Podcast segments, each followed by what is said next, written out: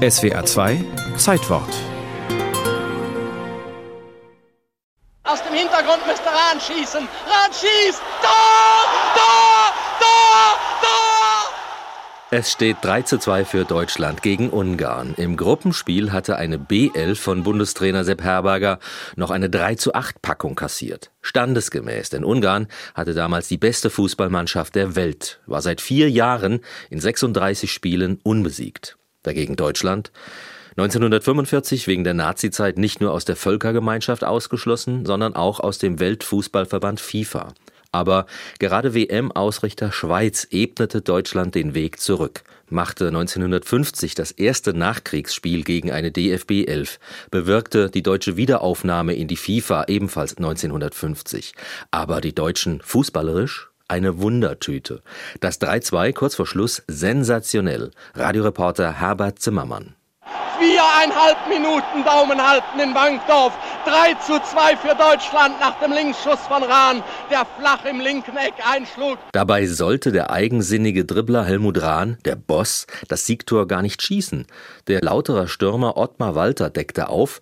Ich hab mich kaputt geschrien. Boss! Er hätte nur abzuspielen brauchen. Ich hätte dann abgezogen. Doch so schoss der Boss aus dem Hintergrund das 3 zu 2.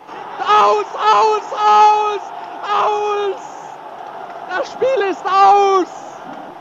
Deutschland ist Weltmeister, schlägt Ungarn mit 3 zu 2 Toren im Finale in Bern. Das Wunder von Bern war vollbracht, von den Helden von Bern. Ein Mythos entsteht. Manche sprechen von der Berner Republik. Gerade mal neun Jahre ist der Krieg aus. Seit erst fünf Jahren gibt es die Bundesrepublik Deutschland. Aufbruch ja, aber Trümmer bestimmen noch das Bild ganzer Städte. Historiker streiten darüber, ob das Wunder von Bern tatsächlich das deutsche Wirtschaftswunder einläutete oder ob vielmehr der Mythos um die Helden von Bern erst retrospektiv geschaffen wurde. Fußball und Politik analoge Entwicklungen? Theodor Heuss warnte bereits bei den Feierlichkeiten vor allzu groben Verallgemeinerungen. Wir sind wegen des Sportes da. Ich glaube, wir sollten ihn außerhalb der Politik halten. Wir wollen auch die Werte nicht verschieben lassen. Aus ihrem uns alle so erfreuten Sieg haben manche Leute draußen und drinnen so etwas wie ein Politikum gemacht. Es ist primitiv und töricht.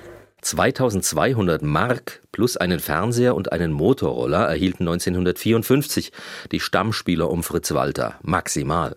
Auch die Feierlichkeiten bei Triumphen haben sich gewandelt. Steigt heute ein Drittligist in die zweite Liga auf, sind Fußballer, Fans und Funktionäre tagelang betrunken. Der vierfache WM-Torschütze Ottmar Walter, Spitzname Siegmund, verplauderte mal, wie er und sein FCK-Kamerad Werner Liebrich in der Berner Triumphnacht auf ihrer Hotelstube feierten. Wir lagen da und haben noch so einen Schmöger in der Hand gehabt. Wenn man sagt, der Werner zu mir, sag mal, Sigmund, äh, kannst du überhaupt schlafen? habe ich gesagt, nee, wenn ich kann nicht. Also, wie sieht es denn bei dir aus? Ich habe auch keine Lust, komm mir.